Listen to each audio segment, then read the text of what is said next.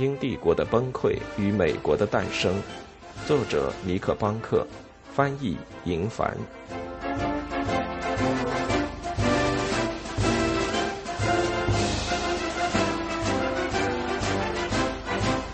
十月天，这个时刻发生在马萨诸塞州的坎布里奇。十月二十六日这天，六天前，经过几周的辩论，大陆会议发布了一份文件，就是那份联盟协议，拒绝任何妥协，并呼吁联合抵制。不等最终文稿发布，保罗·里维尔就已经骑马带着消息向北而去。他注意到了约翰·汉考克在主持殖民地临时会议。会议的反应是决定性的。他通过了一系列的决议，在英国人的眼中，这已等同于明确的叛乱行为。这些反叛者在报纸上公开表明了他们的背叛，其大胆程度震惊了伦敦内阁。这样一来，马萨诸塞州就将自己推出去了，战争变得不可避免。到了1774年秋天。帝国在北美大部分地区的统治已濒于崩溃，混乱比比皆是，在街上、布道坛上、报纸上，还有在边境上随处可见。从一开始，英国就未能理解抗议的化学反应以及传播速度和多样化。虽然革命于八月份开始在波士顿，但它很快就有了多个中心，并且出现了一大批的革命领导者，在不同的地方。可能有不同的革命理由，有时个别地方的叛乱不过是嘴上的豪言壮语，但总体来说意义就显而易见了。到了十月中旬，美国几乎已经没有哪个县是英国人能自信可以说了算的。寥寥无几的皇家官员，没有警察，外加分散在各处的一小支军队。英国人一直只能依靠当地人顺从的习惯来维持殖民地表面上对帝国的服从。在马萨诸塞州，这种效忠国王的习惯早已腐朽多年，而现在他在其余的殖民地也崩溃了。在佛蒙特州，伊森·艾伦已经开始了武装斗争，筹划他自己的反抗，并使得本宁顿地区在年底取得了独立。在南卡罗来纳州和马里兰州。帝国早已名存实亡。在安纳波利斯，一群人采取一致行动，强行烧毁了一艘运茶船及其货物。这已不仅仅是将货物倾入水中那么简单。而在纽约的大街上，国王成为人们公开嘲笑的对象。你现在会听到对他的蔑称，人们叫他无赖或是傻瓜。一位年轻的市民说：“那是在九月初。”是伦敦抗议魁北克法案的消息传来一周左右，在诺斯勋爵推出的所有新法案中，他在美国引起的愤怒最深，因为他似乎表明了对信仰以及自由的无情漠视。魁北克法案似乎危及到了新教徒的宗教信仰，用一位马里兰州人的话说，他激起了普遍的愤怒。之后是来自波士顿的虚假新闻，称英军杀害市民，并在滨海区域放火。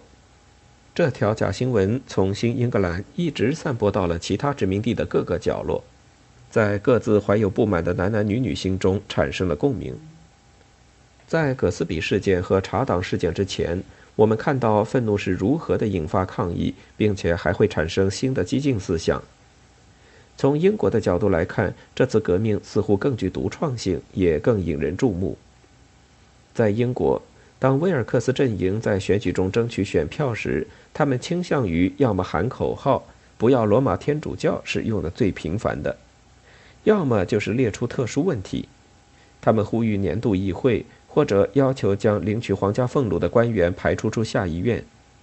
他们很少对基本因素进行推理，也不会质疑英国宪法的基础，而美国人却正在那么做。在火药危机接下来的几周里，殖民地的政治辩论进入了全新未知的领域，远比英国人熟悉的辩论要深刻的多。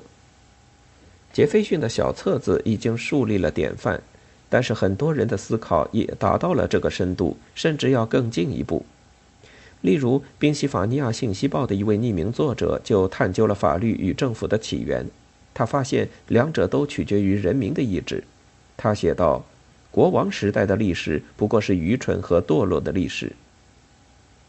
美国与英国决裂的时刻很快就会到来，美国将摆脱君主制，并寻求自己独立的未来。”作者展望了未来，想象一百年后这个国家将如何回顾眼前正在他身边发生的事。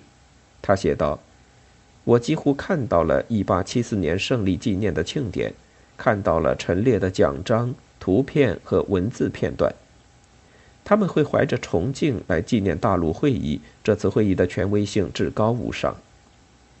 他继续说：“这次的大会，其所有的力量、智慧与正义，不是源于国王签署的羊皮纸，而是来自于人民。”这些话正是托马斯·佩恩要说的。他此时即将从伦敦抵达。他的小册子《常识》中对同一观点有着更为著名的阐述。在这样激动人心的氛围中，大陆会议充满了对革命的谈论，并跟随着马萨诸塞州走上了反抗之路。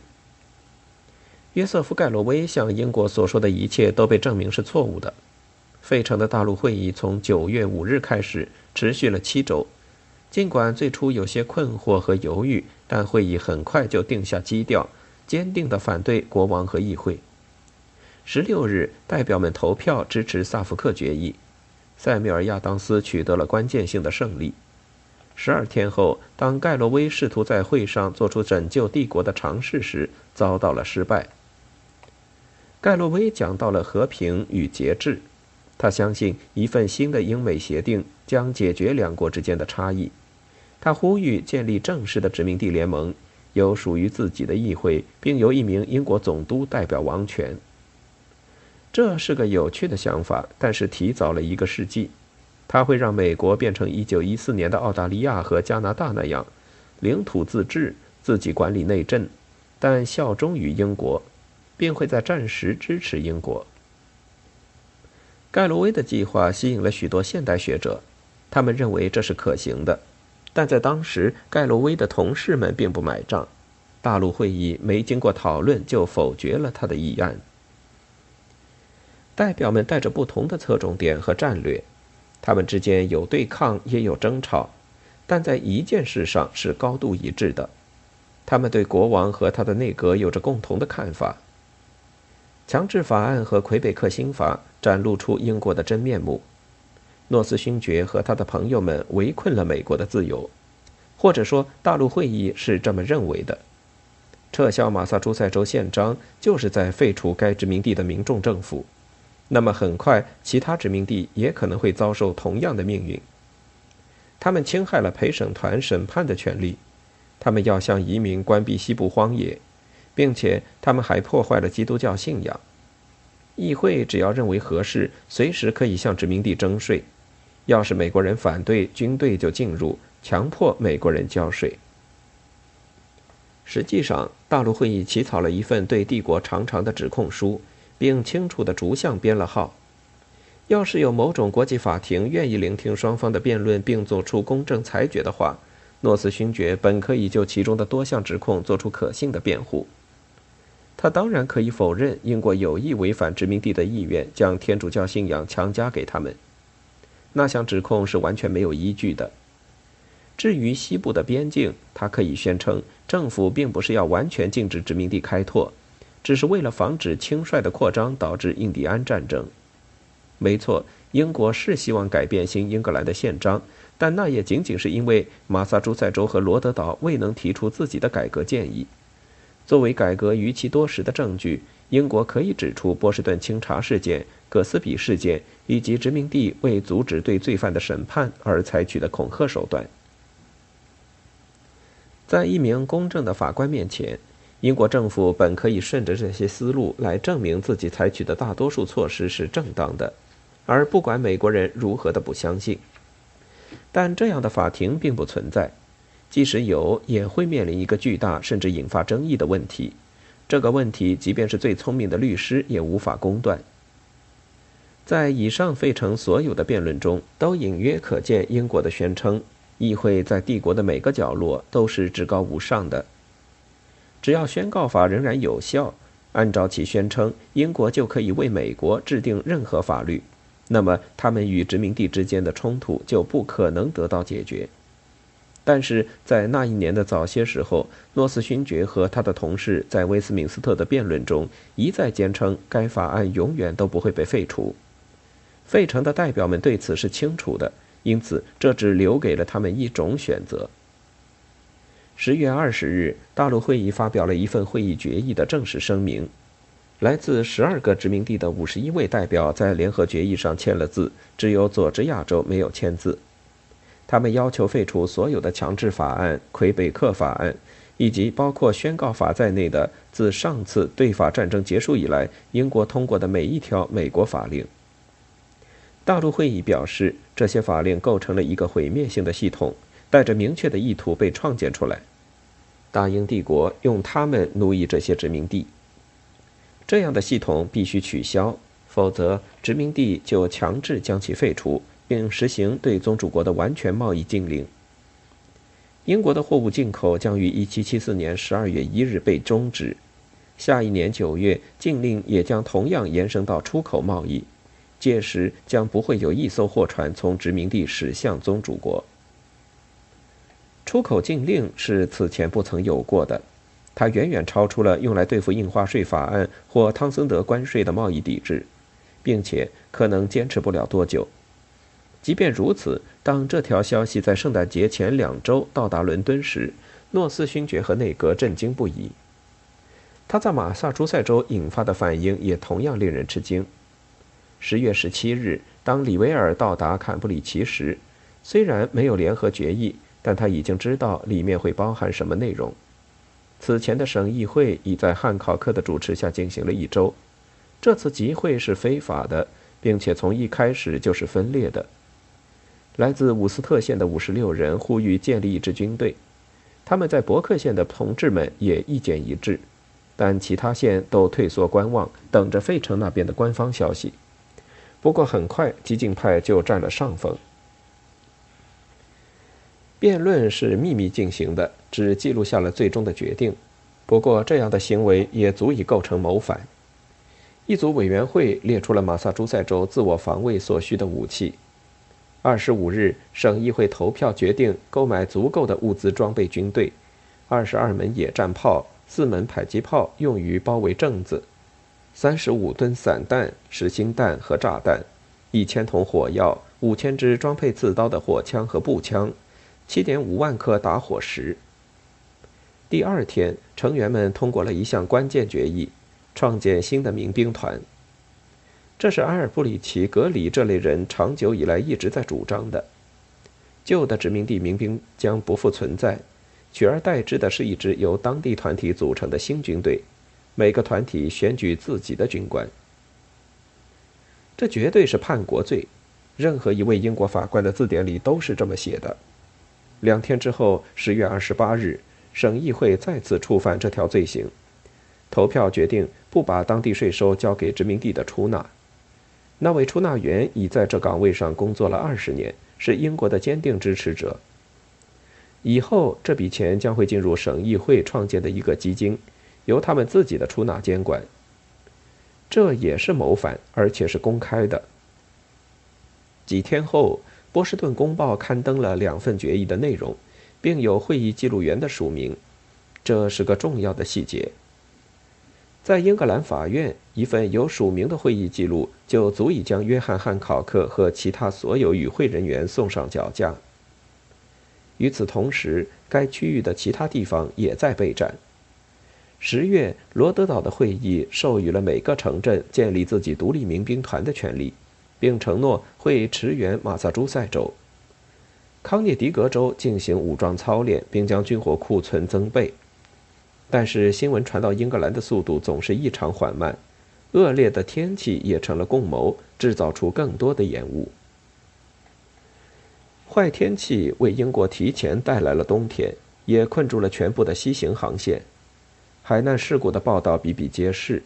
横跨大西洋的航行时间突然就延长了一倍，直到十二月九日，关于联合协议以及坎布里奇的投票的第一份报道才抵达伦敦，由一艘从纽约出发的货船带来。消息尽管令人震惊，但这些也只是媒体的报道，可能并不准确。几天后，就八月下旬马萨诸塞州伍斯特的叛乱，司法部长瑟罗发表了看法，认定那就是叛乱行为。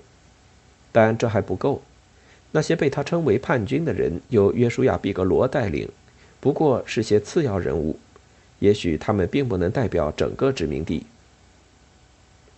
无论怎样。内阁在做出任何新的决议之前，需要听到盖奇将军的正式说法。在坎布里奇投票之后，盖奇立即搜集了一捆带有罪证的报纸，包括《波士顿公报》的相关七号。和这些报纸一起送出的还有一封信。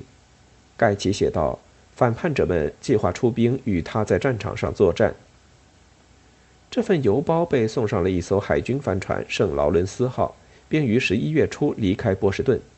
但直到新年到来才抵达英格兰，而在此期间，报纸都在嘲笑国王的首相，因为他表现出的似乎是优柔寡断，甚至是懦弱。诺斯勋爵的表现就像是个外行。民众报对首相做出草率轻蔑的评价，他取得了一定的政治重要性，但可以肯定的是，他的才干与之并不相称。白厅的情绪变得脆弱易怒。就算没有媒体的支持，诺斯勋爵仍然享有国王乔治三世的支持，因此他的同事们将帝国的瓦解归咎于盖奇和达特茅斯。殖民部长提出向美国派出调查委员会去会见友好的一派，希望可以找到和解的方法，但这个想法已不再可行。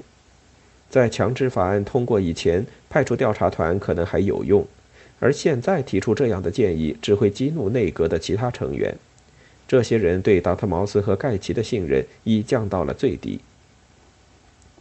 然而，讽刺的是，在新英格兰，这位英国的指挥官终于自己采取了强硬路线。虽然缺乏交流，盖奇已经摆脱了低迷的士气，甚至在坎布里奇会议之前，他就已经承认了他最初给国王提出的建议是严重错误的。渐渐的，他的态度转变了。将军不再是以代理州长政务为主业的政治家，在那年秋天，他又恢复了作为一名军人的勇气。十月初，盖奇终于写信给他的朋友巴林顿勋爵，跟他说了夺回新英格兰所需要的一切。面对一个近五十万人口地区的叛乱，他需要两万名士兵和更多的火炮。他终于提到了骑兵，三或四个轻骑兵团。在行军部队的前方撒网侦查。他的要求完全是不切实际的。英国的陆军兵力仍处于和平时期的水平，其中二十个营被固定在了爱尔兰。英国根本拿不出那么多军队和马匹，但至少盖奇已经开始看到他所面对的挑战的规模。他也开始听取自己手下鹰派军官的意见，如珀西准将和亚历山大·莱斯利。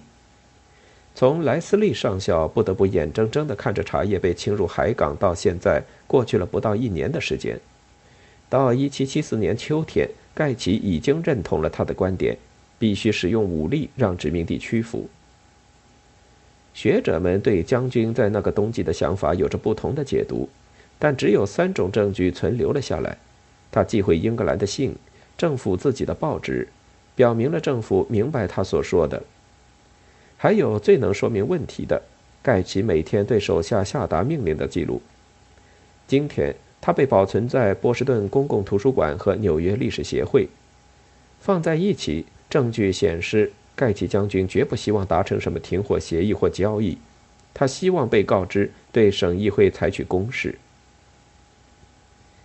盖奇在十二月十四日写信给巴林顿：“我希望你能果决坚定地派给我足够多的兵力。”长驱直入，统领这个国家，确保每一寸土地上的服从。事情正处在紧要关头，如果此时退让，就要永远退让。即便他在表面上安抚波士顿人，几周以来他的一举一动都指向一个目的：叛乱已经发生，就必须被镇压。将军知道来年春天必有一战，即使他所要求的增援部队尚未到来。他的命令记录展现了他思想变化的过程。他的主要考虑是，在他得到所需的增援之前，推迟任何战斗。伦敦方面的强硬指令要求他追拿叛军。与此同时，盖奇想要避免激怒其他殖民地，以防他们在自己准备好行动之前去援助马萨诸塞州。出于同样的原因，他还要预防他的军队和波士顿市民之间出现暴力摩擦，那样就会导致过早交战。因此，从十月底开始，军队的纪律变得格外严苛。三名擅离职守的士兵挨了鞭子，每人一千下。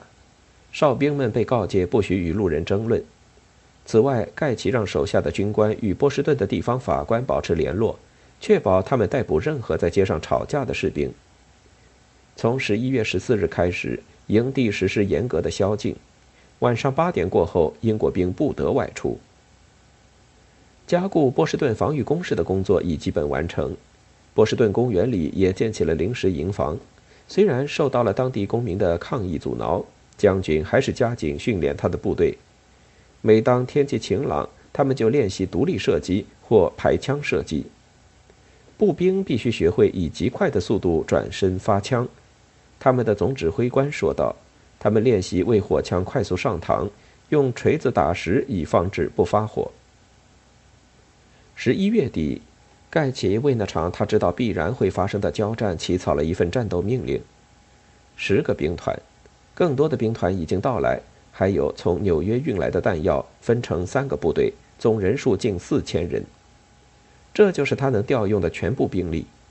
这些人的冬天将会非常难过。士兵和家属们就住在柴火短缺的临时营房里。痢疾和天花已夺去了不少生命。他们周围的波士顿城一如既往地充满敌意。不过，大洋另一端的拖延和犹豫终于到了要结束的时候。虽然美国人已经开始革命，但英国人现在也打算开战了。一月的第一个星期，诺斯勋爵收到了必要的确认信息：约翰汉考克和他的同志们已经建立了一个非法政府。这让英国别无选择。和从前斯图亚特王朝的苏格兰拥护者们一样，新英格兰的叛党们也别想获得任何怜悯或宽恕。